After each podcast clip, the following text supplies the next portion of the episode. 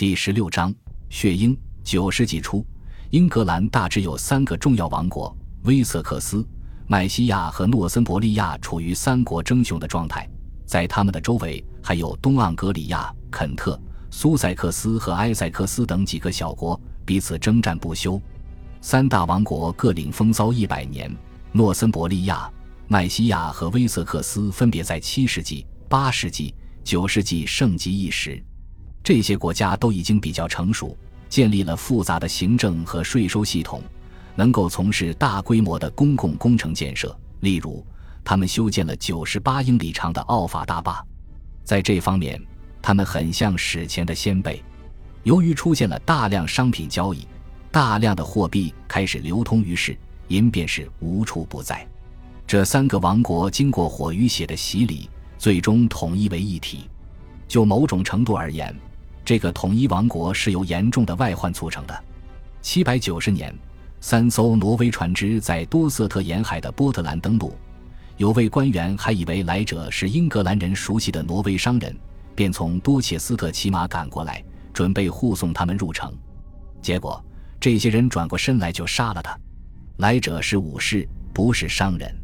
三年之后，挪威人又驾船入侵。袭击了林迪斯法恩岛上的圣库斯伯特修道院，这场突袭行动是人们始料未及的，也是让人深恶痛绝的。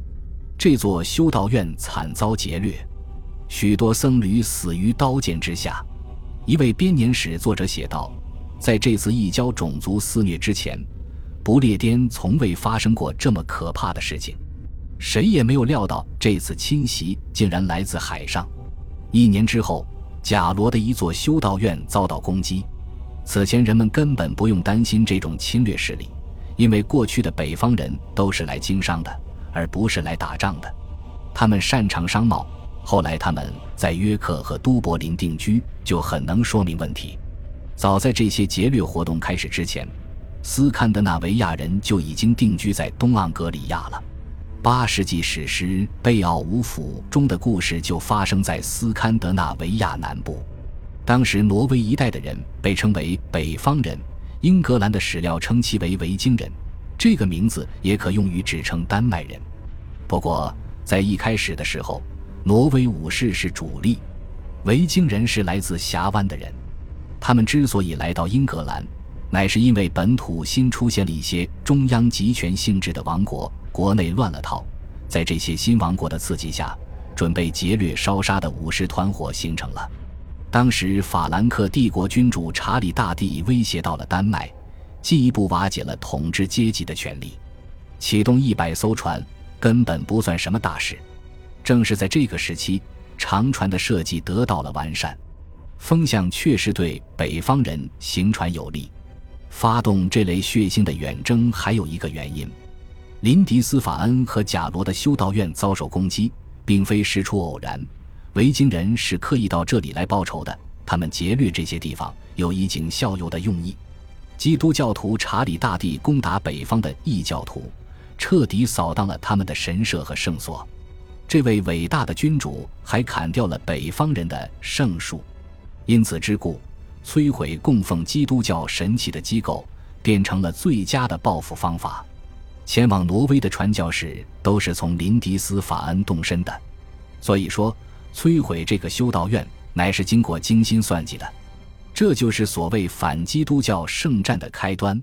在修道院遭焚毁的那一年，风云变幻的英格兰上空出现了警示异象。盎格鲁撒克逊编年史记载，诺森伯兰人的头上出现了可怕的预兆，让他们深感痛苦。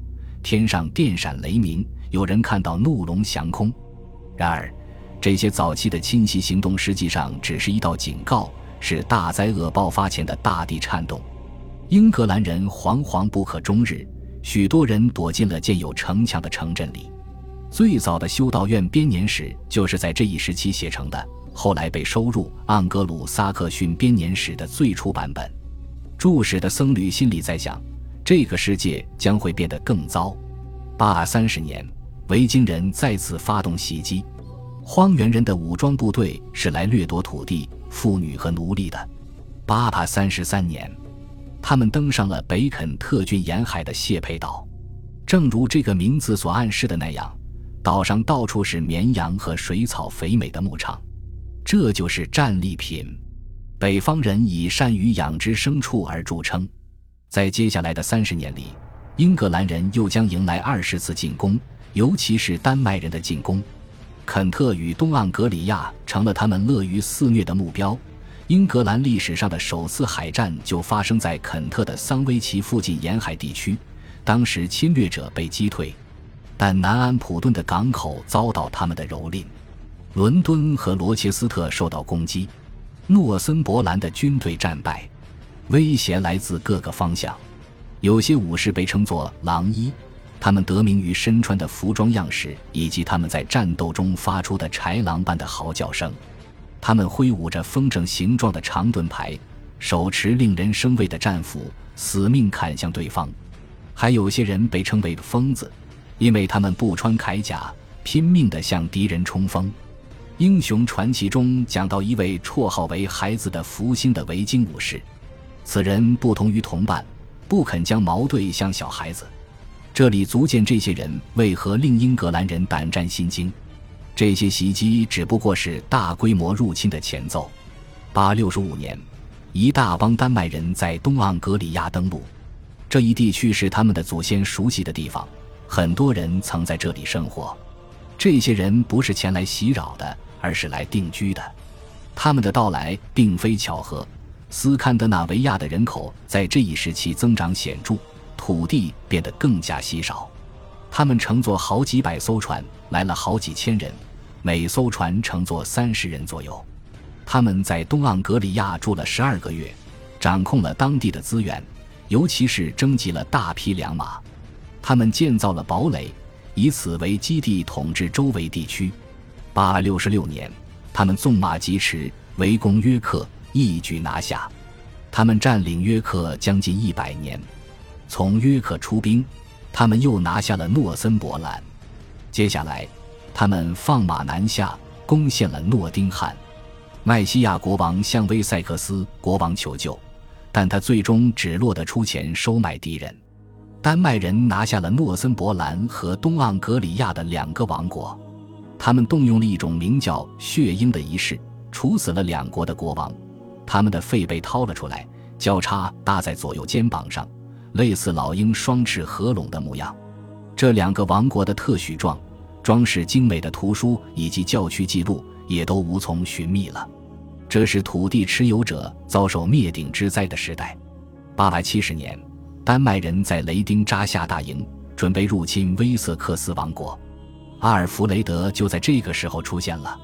他以前见过丹麦人，当年他的兄长还曾带兵援助过麦西亚人。如今他本人成了国主，然而他最初的表现却毫无英雄气息。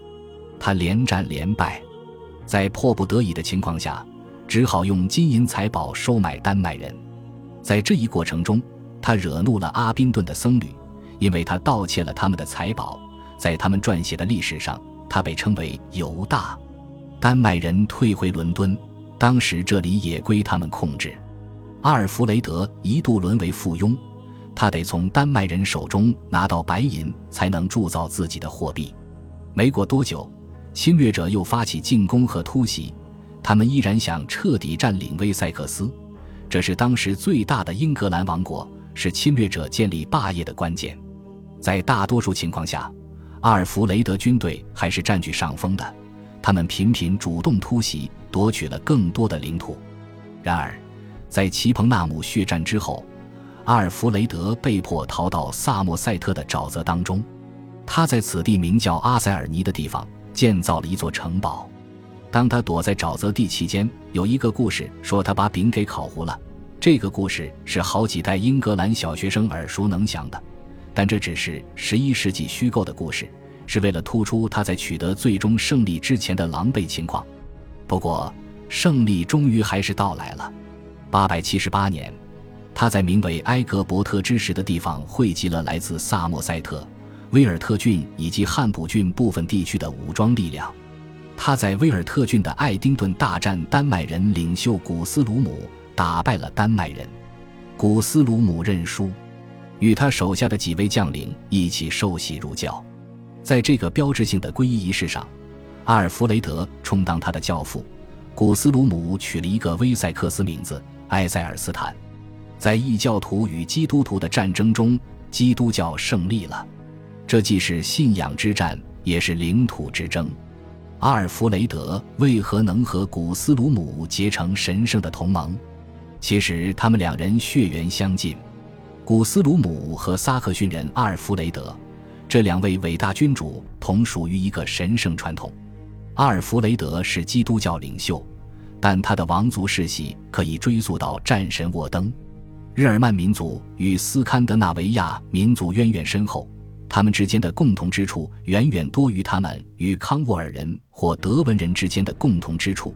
就某种意义而言，他们还是亲族，所以他们达成了瓜分英格兰的协议。阿尔弗雷德是没有资格制定条件的。丹麦人的军队还在威瑟克斯境内，双方的谈判就在丹麦军队的眼皮子底下进行。古斯鲁姆掌控了从泰晤士河到亨伯河的东部土地。他根本不想放弃英格兰，所以他保留了自己用武力征服的地区。毫无疑问，阿尔弗雷德也给了他钱。条约明确规定，我们对英格兰人和丹麦人一视同仁。换句话说，两者是平等的。感谢您的收听，喜欢别忘了订阅加关注，主页有更多精彩内容。